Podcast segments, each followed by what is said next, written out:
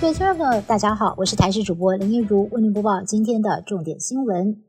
明天九合一选举即将登场，今年除了蓝绿两党对决之外，民众党候选人也加入竞争。根据中选会提供的选举人数据，以历届投票率在六成五左右来看，像是台北市长的当选门槛大概是五十六万六千多票以上才能当选。不过十八岁公民权修宪复决公投门槛更高，需要达到九百六十一万多张的同意票。选前之夜，新北市是全台唯一蓝绿双方阵营最相近的拼场。新福路还有区运路仅仅隔一个路口，距离两百三十五公尺。除此之外，新北耶诞城的场地也在距离一分钟不到的路程，人潮跟车潮需要疏导，还得避免双方阵营发生冲突。新北警派出了八百名警力戒备，行政署长黄明昭到场巡视，强调要把维安做到最好。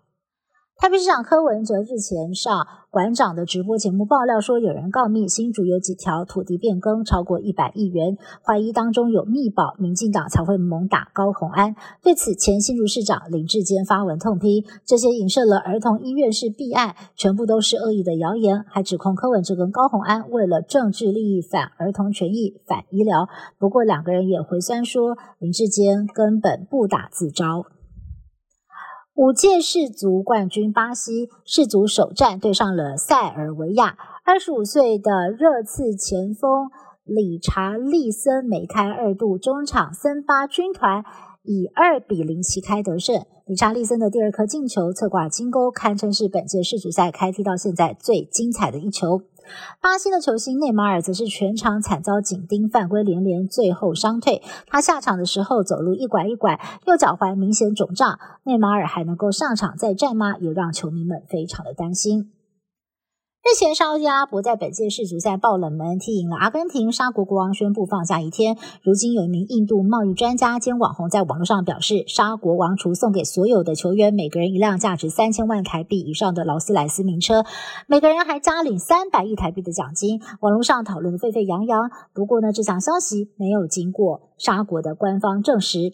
不过呢，在一九九四年世足赛，有球员因为踢进神奇的一球而获得了沙国国王赠送劳斯莱斯。这次的传闻是否属实，也再度引发了网友热议。红海旗下的富士康中国大陆河南郑州厂区这几天因为薪资问题发生了暴动。根据路透社的报道，红海二十四号发布声明表示，郑州厂招募新进员工时发生了技术失误，向员工道歉。富士康也发放一人。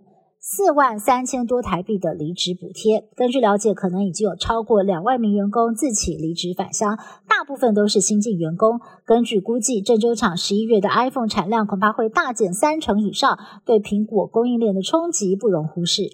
以上新闻是由台视新闻部制作，感谢您的收听。更多新闻内容，请您持续锁定台视各节新闻以及台视新闻 YouTube 频道。